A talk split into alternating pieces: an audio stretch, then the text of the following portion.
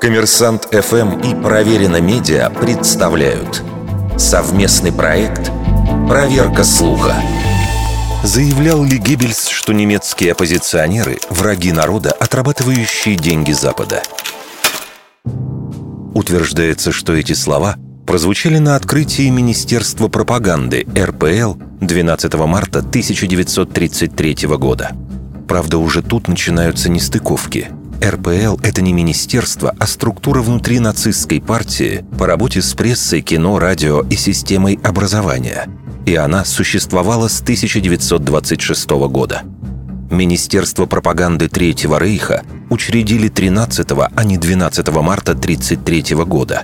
И его возглавил Пауль Йозеф Геббельс, на тот момент самый молодой член Кабинета министров в правительстве Гитлера – о деятельности Геббельса в те дни можно проследить по его дневнику.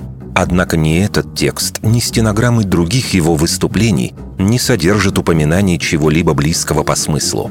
Более того, ни на немецком, ни на английском языке высказывание практически не встречается в сети. Другое дело – история использования цитаты на русском языке. Старейшее сохранившееся упоминание фразы относится к 2007 году со ссылкой на некоего Вадима Деружинского, администратора форума белорусской газеты «Секретные исследования». Именно там Деружинский разместил подборку никогда не существовавших цитат, подписанных именами Геббельса, Гитлера, Муссолини и Франка.